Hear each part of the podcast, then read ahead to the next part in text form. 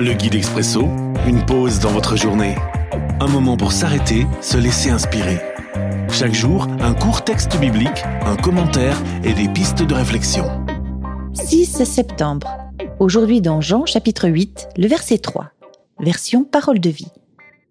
Les maîtres de la loi et les pharisiens amènent une femme et ils la placent devant tout le monde. On vient de la surprendre en train de commettre un adultère pointer du doigt. Une réflexion d'Yves Boulundoué. Un élève lève la main. Maîtresse, Charles n'a pas fait ses devoirs.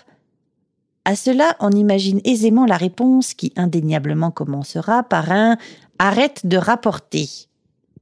Pointer du doigt, c'est facile. Mettre la faute sur les autres.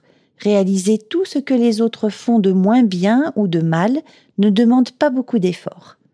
En plus de cela, ça nous permet de nous sentir moins mauvais. Une pierre, deux coups. Mais dans ce récit connu, Jésus va inviter les gens à faire preuve d'empathie, de remise en question et finalement de responsabilité personnelle.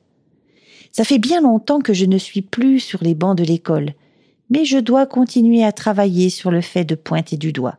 Il paraît même que ce n'est pas poli. Réflexion. Et moi, est-ce que je dois arrêter de me comparer et de pointer du doigt? L'Expresso, un guide biblique accessible partout et en tout temps. Une offre numérique de la Ligue pour la lecture de la Bible, Radio Air et Radio Omega. À retrouver sur expresso.guide ou sur votre radio.